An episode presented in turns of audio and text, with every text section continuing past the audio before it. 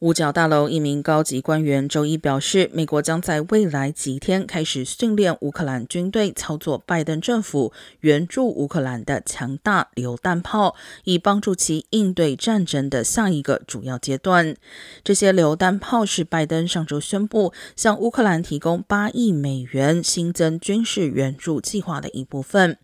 乌克兰士兵需要培训才能使用这些武器，但乌克兰指挥官不愿意让很多部队因为参与培训而无法参加战斗。因此，五角大楼官员称，一小部分有火炮经验的乌克兰士兵将被带到乌克兰邻国参加榴弹炮的培训。